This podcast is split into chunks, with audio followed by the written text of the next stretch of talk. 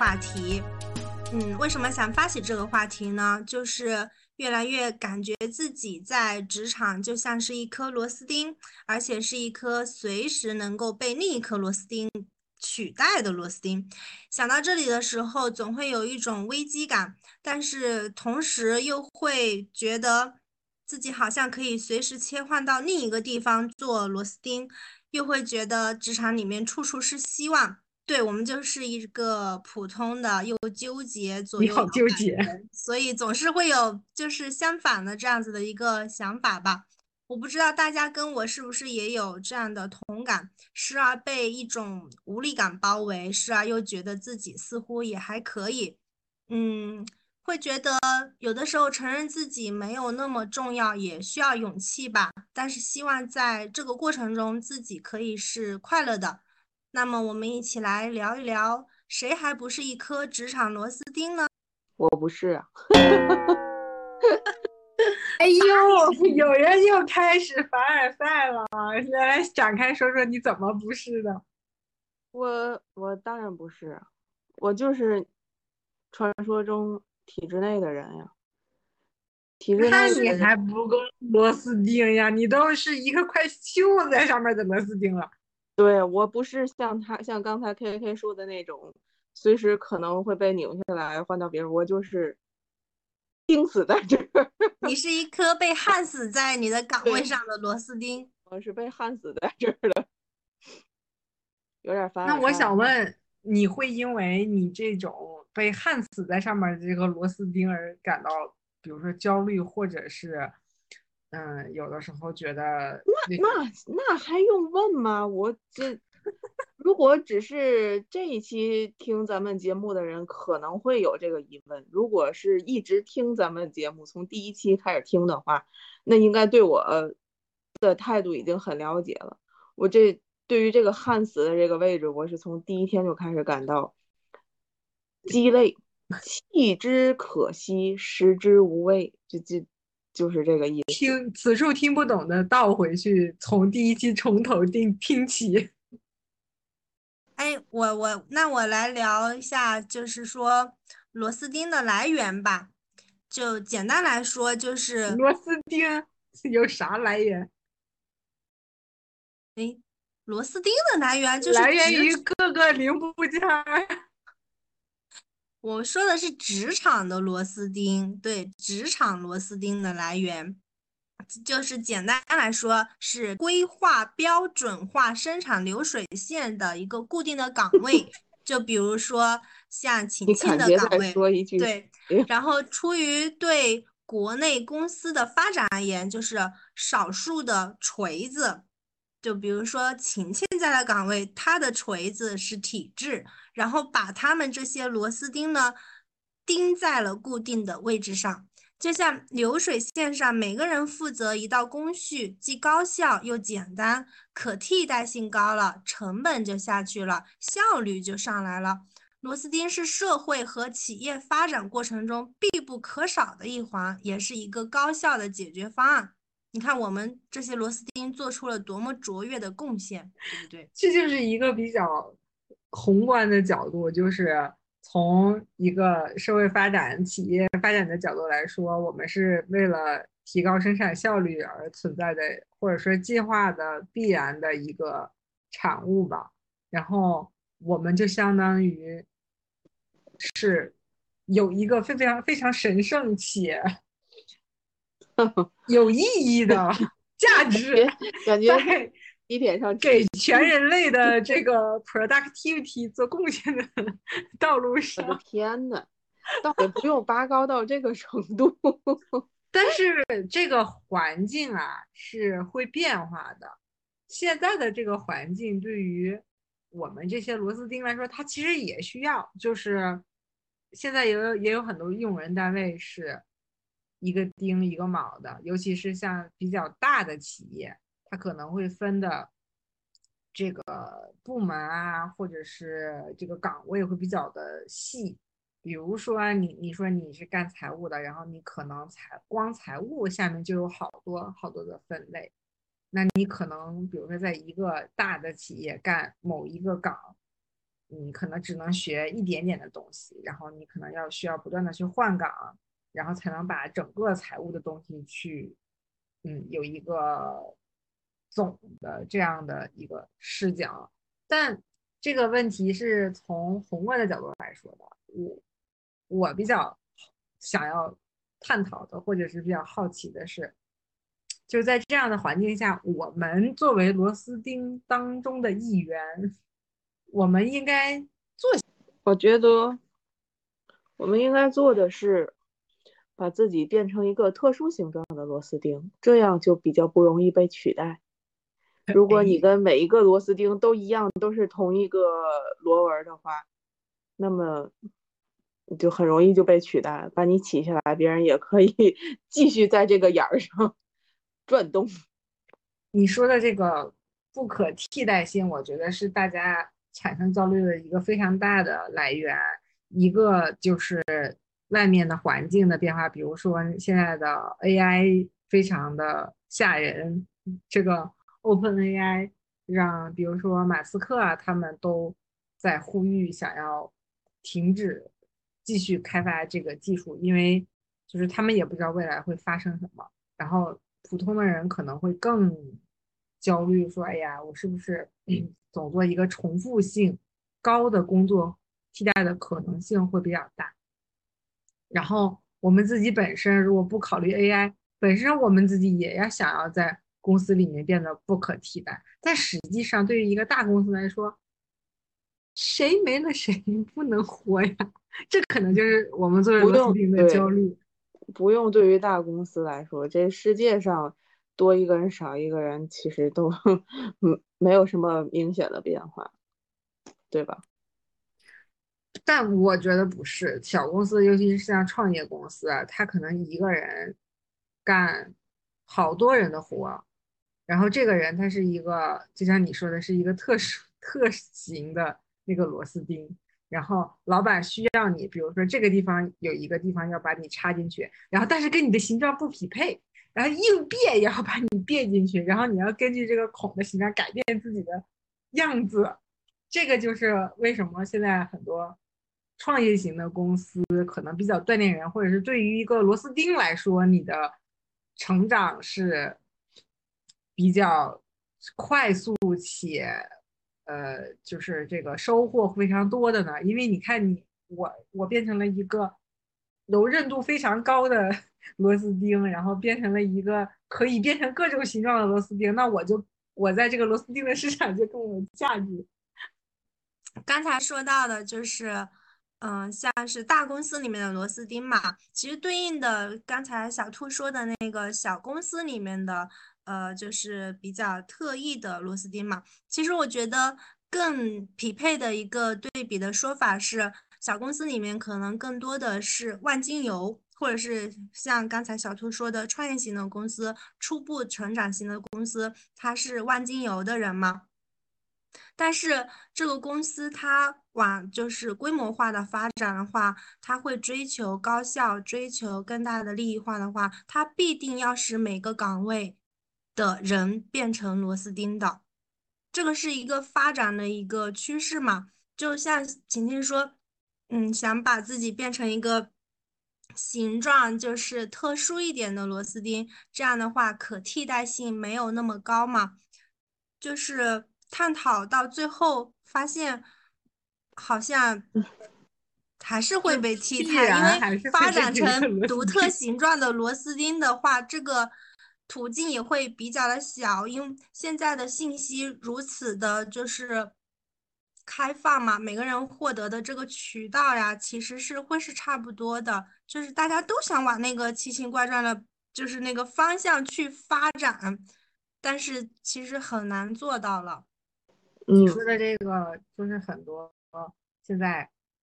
我们是 HR 招人啊，或者什么，经常会说。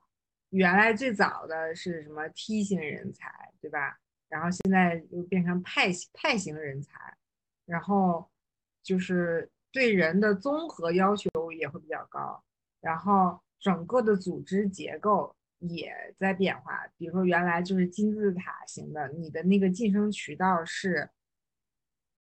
比较窄的，就是从下到上一路这样上去的。比如说你是工程师，然后做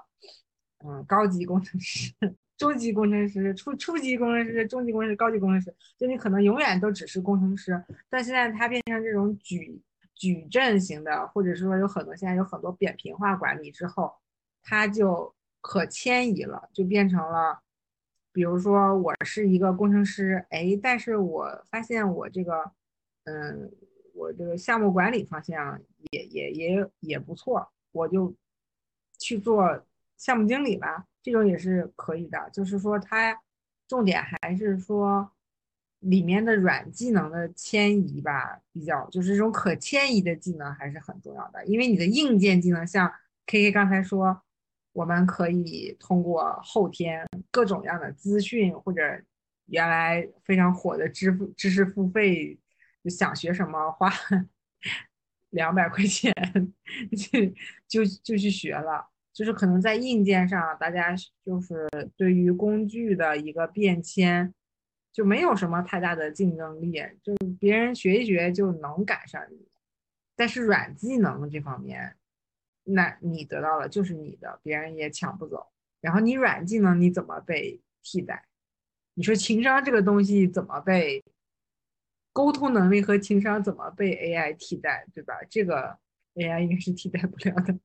对啊，因为从一开始我就不认为 AI 可以替代人类。就像现在电子设备发展的这么那个，嗯，这么。高这么新这么高科技这些东西，但是，嗯，一些原始的那个工具它还是存在的。咱就拿书举例子吧，你看现在手机会获取资讯啊什么的都这么方便，但是纸质书它也没有被替代呀，它还是存在的呀。然后就是这种类似的东西，比如说线线下呃线上的商店，现在购物什么的，就是挺方便的，但是线下的商店。也还是存在的呀，那个家门口的小卖部还是还是很方便的呀，还是有的呀，也 对吧？你虽然说你很多东西，嗯，可以从网上购买，但是你突然间发现家里的酱油没了，你现在是来不及从网上购买，你还是得去家门口的那个小超市去买一瓶酱油去打酱油，对吧？所以说，它这个东西。嗯，我觉得就是它有它的嗯长处，但是它如果说完全替代人工，其实我是觉得不太可能。它其实就是一个节省效率的方面吧，就是帮人们去节省效率，然后为人类服务，然后把人类省下来的时间让人类去做别的事情，更更需要人就是机器没有办法完成的事情，然后那些。机器可以完成的事情就让它去做，这样子提高我们的效率，去创造更多美好的事情。这个这个角度我觉得还是挺好的。就像就像我们公司，你你你带带一个实习生，然后你把很多不需要，就是你怎么费脑子，或者说是重复性比较高的，或者甚至是说需要有一些。思考的这些工作给他去干，然后你可以节省下来去做更多有意义的，就是比如说要花大量时间去沟通啊，或者是去想一些 strategy 方面的这种战略型的东西上。那你能说你的实习生你会替代你吗？对吧？就是你会被你的实习生替代吗？就是从职位的岗位的角度上来说，在若干年之后他可能会。但是若干年之后，你也在进步，你的思维或者是说你的这些软技能，你的实习生是替代不了的，他只能去帮你干这个工作上的一些硬硬技能，还是硬技能方面的一些。而且我觉得，其实我们的生活，它应该是甭管是这个生活，还是说工作中，还是说嗯，就是统称为社会生活吧，或者是我们的社会。或者是说这个世界，我觉得它应不应该就是说一个新的东西出现就要取代一个老的东西，而是而是可以共存的。它应该是一个多样化的这个社会，多样化、多样性的一个世界。嗯，没有必要，就是说出现了一个新的，就就一定要有一个 老老的去走向灭亡。就好比说，现在虽然都是嗯机械化了，但是那个手工制品，它还是，呃，你不觉得现在的手工制品比之前没有，呃，机械化时候的手工制品更加更稀缺，因为它因为它稀缺了，反而它的价值又涨上去了。对对，所以这个也是说明了一个就是多样性吧。他可能有的人就喜欢完美无缺的，就是机械化生产的那种，嗯，一模一样的，没有没有一点那个瑕疵的。那有的人他可能就是喜欢那种手工的痕迹，嗯，可以。所以我不认为这个这个东西它出现了会会把一些老的东西去呃完全取代，但是嗯还是有 有一部分会被取代的，嗯不是说所就就还拿那个工匠举例子，就不是说所有的所有的工匠都能够嗯继续生存了，那只能他就是会淘汰一些可能技术不是很精湛的。他就他就会被这个机械化取代了。但是那些呃技术精湛的老工匠，他是没有这个顾虑的，他就是那个传说中非常嗯多样性的那个螺丝钉。我我还是挺喜欢琴琴刚才的这个比喻的，就是就是我们说的这个螺丝钉，像刚才你举的那个例子，就是这种这种老工匠，他有一定的创新，或者说他带有一定的文化文化故事的底蕴，或者是一定的精湛的技艺或什么，不管是什么，他总有他留下来的理由，就是没有被替代或者是没有被淘汰的一个理由，他总是有的。那其实对于就是就是对于他们来说，他们其实也是螺丝钉，就是呃，但凡是要要在这个。就是我，如果我们把世界想象成一个大的机器的话，但凡是要在这个世界或者这个机器大机器上去运转，保证这个世界能每天正常的运转的人，其实都是螺丝钉，不局限于企业里嘛，对吧？就是其实每个人他都是。然后，可能有一些人之所以有这样的疑问，是因为他找不到，就是最终的目的，就是最终的最根本的原因吧，还是。可能找不到这个人生追求的这个意义，或者说这个目标是什么？因为你想，现在企业里面，呃，尤其是这个大的企业，那你去做，嗯，高管或者是很高级的人，哪怕你是个中层，他就有点像，就包括咱们都是读过 MBA 的人，他其实主要培养的还是偏职业经理人的那样的人在企业当中。他就已经知识化了，然后他们背的这个目标就是所谓的是 KPI 考核呀，不管它的名字叫什么，是 KPI 还是 OKR 还是什么别的名字，它其实就是每一个人都是背着自己的那个一个一个分儿，像背了一个分儿一样，然后你你的职业生涯就是在帮助完成一个又一个的。达分达到目标，完成这个满分的这么，或者是说一个高分的这么一个过程。那这些中层或者是高层，其实最后就是一个大的螺丝钉。嗯，那这样的人可能是我们这些小螺丝钉不想成为的人。那可能这个问题的根本原因就变成了我们的人生。所追求的意义或者是目的是什么？你们觉得？感觉好像从疫情之后吧，就是就是有这种危机意识的人越来越多。因为原来，比如说，嗯，在疫情之前吧，如果说大家会在一个比较稳定或者是比较好、有前前景的这样一个公司里面，或者是大公司里面待着的时候。很少会有人去保持一种危机意识，呃，虽然你可能很上进，但是可能你不会去思考像我们今天思考这样的问题，就是我这颗螺丝钉未来会何去何从的这样一个问题。但可能是疫情让人们的想法有了一个比较大的转变，或者说是它加速促使人们意识到了我们在职场当中这颗螺丝钉的脆弱感，就是所以大家在去想怎么样去反脆弱，这也是为什么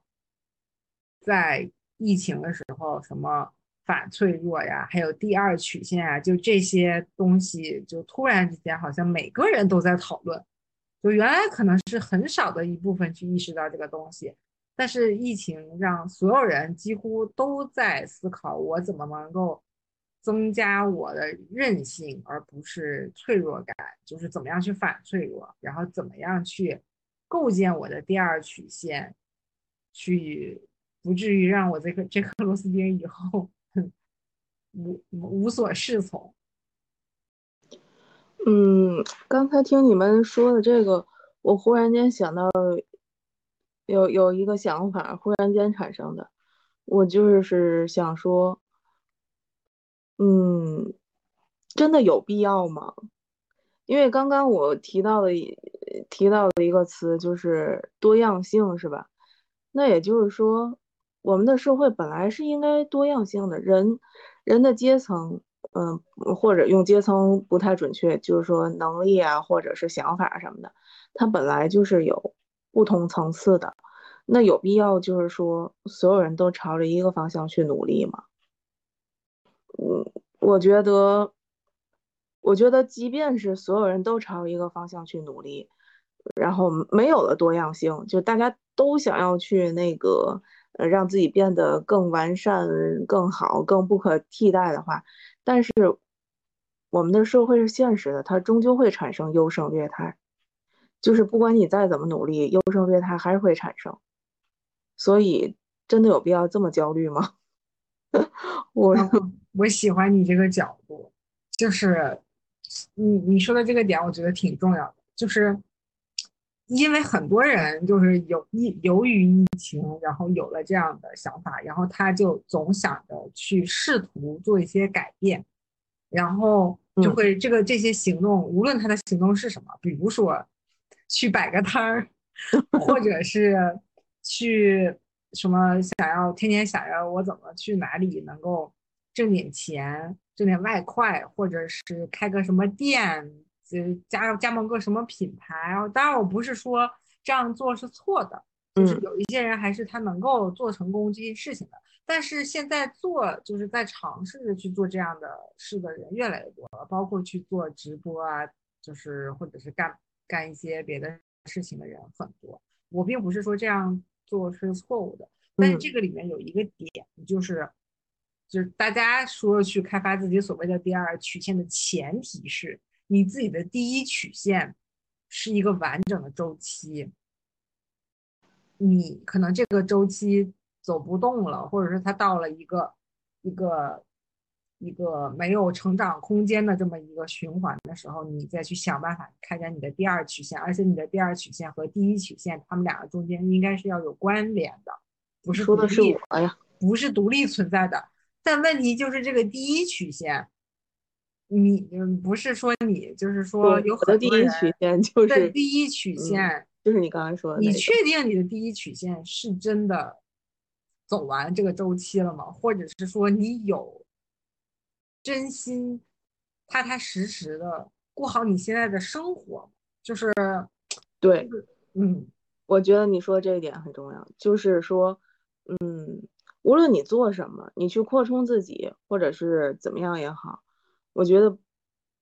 嗯，还是不要说就是跟风啊，大家都去做，我也要去做，我被动的被动的要怎么怎么样，就还是我我还是觉得那个，就我们的社会是现实的，就大家都去做，你也去做，你觉得自己不会被淘汰吗？一如果就是淘汰，它是在每一个每一个层次里都会产生，依然会产生，你做与不做，淘汰依然会产生，所以我觉得做与不做，而。的这个出发点不应该是说，嗯，别人都做我就做，而是说你想做，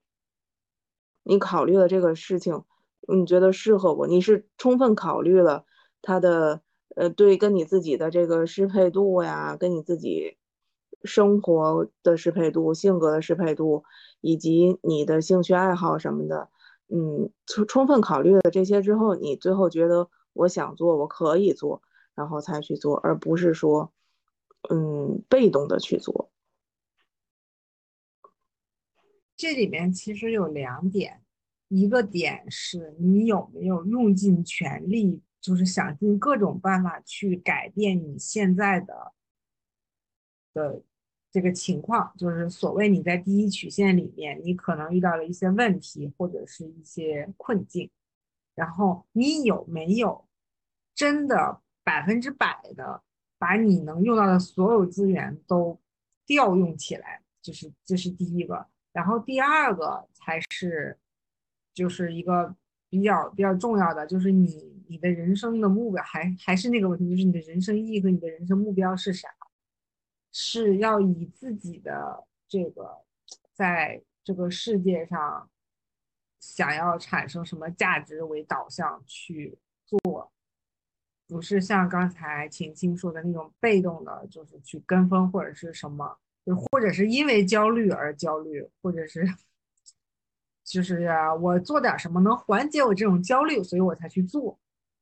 就可能对于你的一个长期目标来说是没有用处的，因为你每天都在重复一个无用功。就读大学的时候，就是好像大家都陷入了考证的，就是这样子的一个疯狂中，就是考会计证啊。还有考什么普通话证啊，还有考什么报关员证啊，就是各种证。其实看起来是都很努力，但是也确实存在的一些就是跟风的这样子的一个原因的存在。对对，因为就是像刚才有提到，就好像是确实焦虑，然后。其实焦虑的核心是什么？是你没有目标，你没有明确的一个目标，你不知道你的路想往哪里走，所以你就想开辟更多的道路，觉得这个走不通了，我就去走另一条路。但是现实就是很有可能，你每个路都是在尝试嘛，结果每条路。都走不远，反而不如就是当时选择了一条路，然后踏踏实实的往下走，最终他可能行得更远一些。对，这个这个其实是嗯比较能够缓解焦虑的一种做法。但是为什么会出现他哪一条路都想试试这种情况呢？就是他第一条路走错了。不不不是因为他对自己没有一个客观的、客客观且深刻的认识，他没有跟自己做一个沟通。你不能只看别人。就是我现在，嗯，最近我听到一个词，就是凡事向内求，就是你解决问题的办法永远不在外边，而在内。你要跟自己沟通，你要往就是。对，就是跟自己沟通，跟自己内心去沟通。你你要多问自己几个为什么。你不能就是说别人的道路或者别人的成功，它都是不可复刻的。在你这儿，即便同样的条件给到你，你也不见得会成功。但是你也有你的特殊性，这个特殊性不能是别人告诉你的，还得是靠自己去发现。这又回到了刚刚说的那个。其实多样性就是我们的社会本来就是多样性，但是现在不知道为什么走着走着，大家都都想要走一条路去，然后这条路就会显得很拥挤。其实明明有那么多条路，每一个人适合走的路都不一样，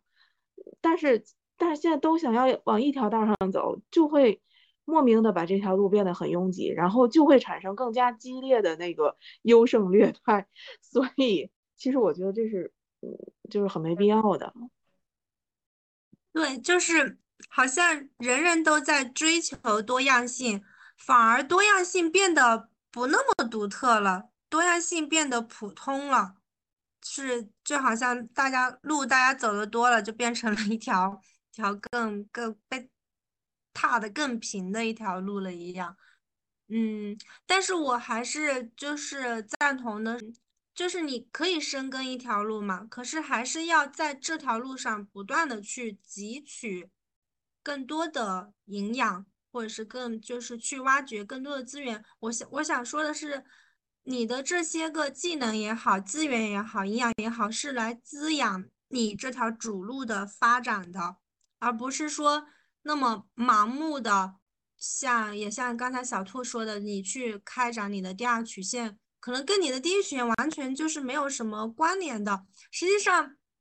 那样的话，你也不一定会走的走的很好的，是因为你的精力跟能力是有限的。就是你一你就是你一条路都没有走好，你可能你两条路怎么可能走得好呢？是这样的一个观点吧。嗯，我我也挺同意你说的这个，就是咱们说的这个在一条道上深耕的这件事情，我觉得是很多人其实他做不到，就没有做到的，是因为就是你总在做的时候遇到这个困难或者干嘛，就是你总在，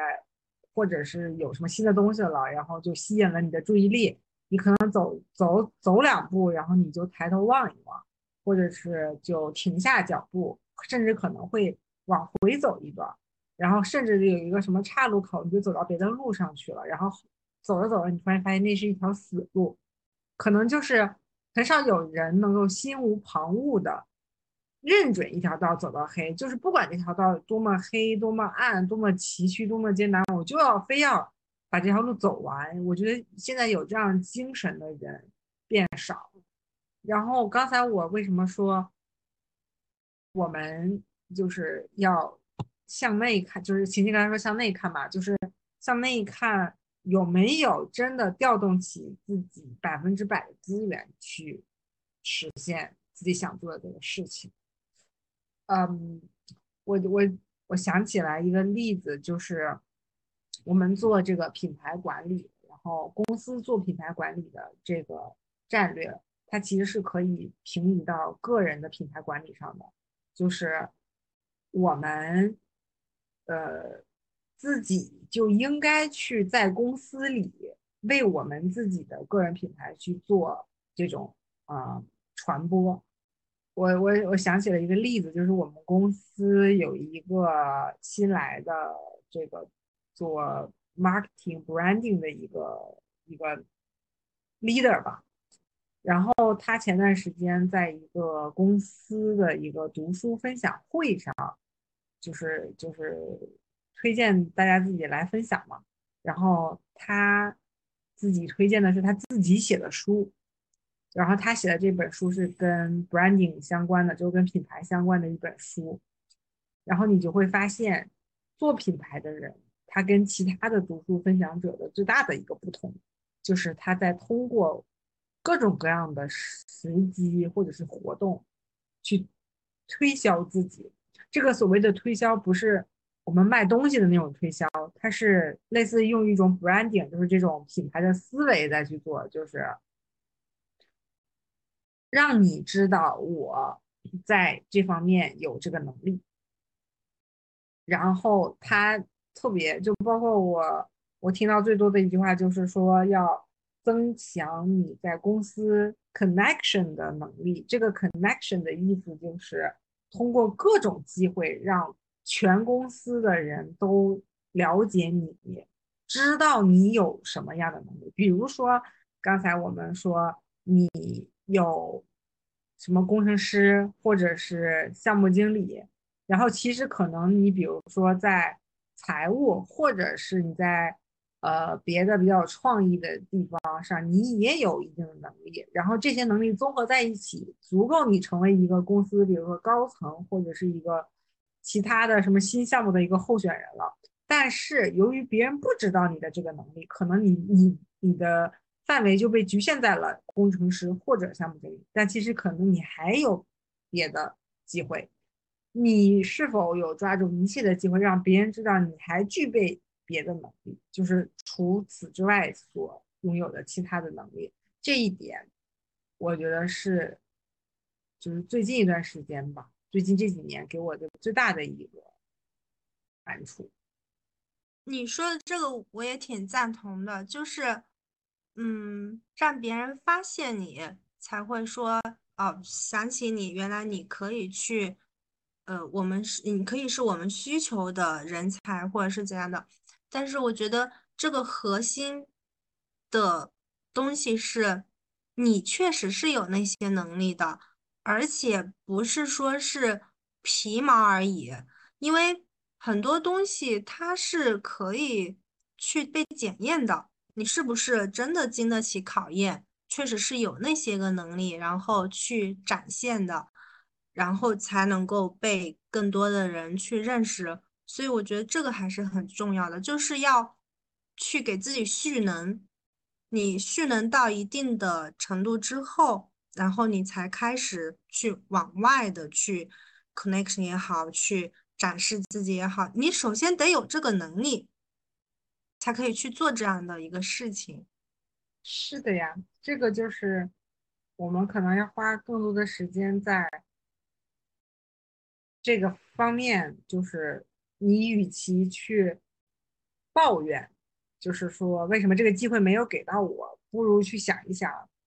你为这个机会做了哪些准备，做过哪些准备，对不对？当然，这只是其中一个。就某一个人生目标，就是人生目标当中的一种，并不是所有人的目标都是这个样子的。那我就是喜欢，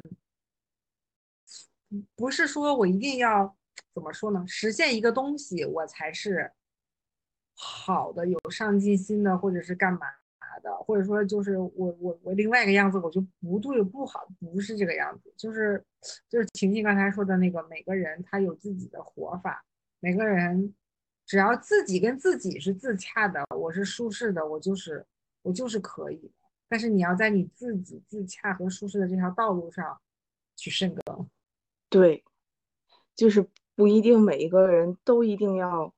发展很好的事业，去做事业上的一个成功人士，就是这不不是不是一个硬性的这个。要求，因为人生活在这个世界上，他有很多方面的东西可以去追求，事业只是其中一个方向，对吧？不是说工作是手段吗？生活才是本质。就是说，嗯，你工作它确实它只是一个部分，不管你是在外面工作的时候是一个螺丝钉也好。或者是少数的那个锤子也好，它其实它真的就是生活的一个手段。总而言之，还是要回归生活。我还就是最近听到的一句话也很喜欢的，就也是就是呃，call back 晴晴的刚才那句，就是有的人他会想去做很多样的人，但是有的人他就是想去。做他喜欢做的事情，在就是内求嘛，就是跟自己就是喜欢做的事情一直去不断的去生根嘛。我觉得这都是可以接受的，因为就是有那样一句话叫“允许别人做别人，也允许自己做自己”嘛。所以，所以现在这个怎么说呢？做螺丝钉好像也没有什么不好的。嗯，发展不成那种大螺丝钉，螺丝钉就发展不成吧。就做一颗普通的螺丝钉，其实也可以。就是想做一个好看的螺丝钉，或者做一个红色的螺丝钉。但是我觉得要做一个有用的螺丝钉，就是不是一个。虚度的，或者是一个，嗯，没有真正的在发挥效能的那样的一个螺丝钉，有价值的螺丝钉，对，有价值的螺丝钉。其实这个价值就类似于有意义，只要我的人生是有意义的，就像你说的，不是虚度的，我，其实我替被不被替代都无所谓，只要我觉得我自己是有意义的就行。就像前段时间看那个。麦克的季节那个男主不是就是范伟演的那个角色，他不是一个火车司机嘛？那其实他的职业后来就是被替代了嘛，但是他对这个职业就是有着非常深的那个热爱，他特别热爱他的工作，没有觉得自己的工作有一天会被替代或者怎样的。你可以说从时代的角度来说，这是一种悲哀，但是你从他的人来说，他觉得他自己的人生是有意义的，就其实我觉得就够了。我最近其实读了一本书，叫。像哲学家一样生活，然后这本书是讲的叫嗯斯多葛的生活艺术，它其实是一个哲学的一个学派。然后这个学派呢，就是这个作者他研究了一下这个学派，然后他发现这个学派把这个学派应用到我们的生活当中是非常好的，就是它可以指导我们怎么样在。人世间 好好的生活，然后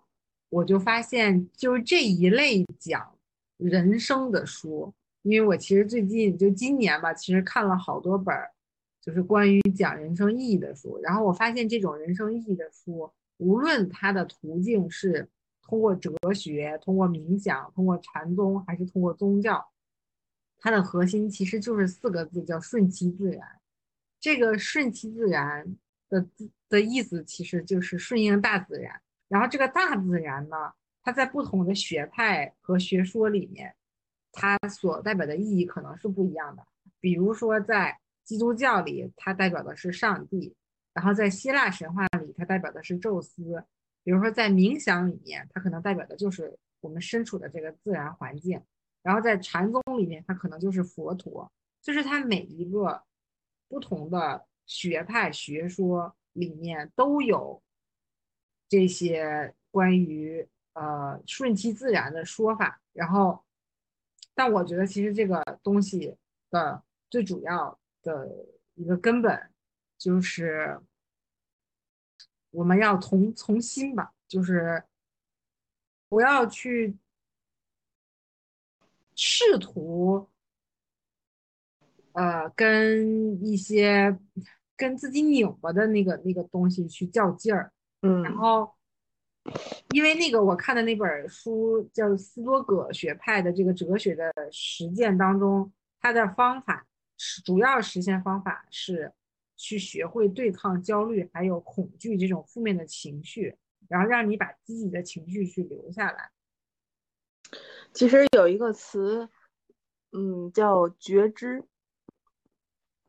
他其实就是说，你不要对抗自己，嗯，但是很多人不知道我怎么样就不叫不对抗自己了。然后他他还有一个嗯说法，就是说你要嗯接纳自己。然后有的人也不知道我怎么样做才能接纳自己，也就是说，嗯，我最近也看了一些关于这方面的书嘛。然后他其实提到了反复提到了一个词叫觉知，他就是说。你不用做任何的接纳或者对抗，或者是呃，不用做任何的这个思想上的这种哦，我要接纳，或者不用给自己这种暗示说我要接纳，我要对抗。就是说，当你的一些观念，比如说焦虑吧，咱就拿焦虑举例子，就是说，当我的焦虑情绪产生了，你只要知道你此刻在焦虑就可以了，然后。你自然知道，就是后边的一系列的是那个，嗯，怎么叫怎么接纳呀？怎么怎么去接纳自己？它是自然而然发生的。但是第一点就是，你知道我此刻正在焦虑，这一点很关键。就有很多人他焦虑而不自知，所以他才会愈演愈烈，就会形成一个恶性循环。但是如果你此时此刻我知道我正在焦虑，那么他你就会。就是一个人的身体或者人的思想是一个比咱们想象中更智能。就呃，刚才说到这人工智能，它为什么我觉得它就替代不了人类呢？是因为人本身的这个身体或者思想或者是什么的，它比你想象中更智能。然后就回到说这个觉知这儿，就一旦你觉知我自己在焦虑，那么你自己会往一个良性的这个方向去。进行自我调节，然后这种时候多了，就是久而久之，你就不再那么焦虑。所以你不需要做什么，嗯，接纳自己啊，什么你不知你有的人他说我不知道该怎么做，你不用知道该怎么做，只要你知道你焦虑的时候，你知道你此时此刻在焦虑，这个就可以了。嗯，这个是一个新的一个启发，就是对，就好像你一直在谈我要接纳自己的时候，其实你真的没有接纳自己。就是当你会说有的人分手了，说我已经不我已经不想他了，他实际上还在想着他呢。但是你意识到自己在焦虑了，OK，我觉得就可以知道了。好，我是在焦虑了。好像自然而然的，就是它确实发生了，那就让它发生吧。对，这种感觉。对，就是觉知之后，你自己会有一个顺其自然的一个改变。这个是，但是想要顺其自然的，我觉得就是先一步，就甭管你想做什么事情，或者想有什么改变，嗯，顺其自然，我觉得是第二步。第一步是觉知，觉知之后。就会有一些顺其自然的改变。嗯嗯，我也推荐大家去看看我刚才说的这本书。我要去看，像哲学家一样生活，然后到时候也可以放在我们的书籍的推荐里面。嗯，它的全称是像哲哲学家一样生活，斯多葛哲学的生活艺术。好的，那我们今天感觉也聊的差不多了，嗯，今天就到这里啦。谁还不是一颗螺丝钉呢？爱咋咋地吧。最后一句是从人民日报上来的，就是允许自己做自己，允许别人做别人，让花成花，让树成树。说得好，拜拜，拜拜。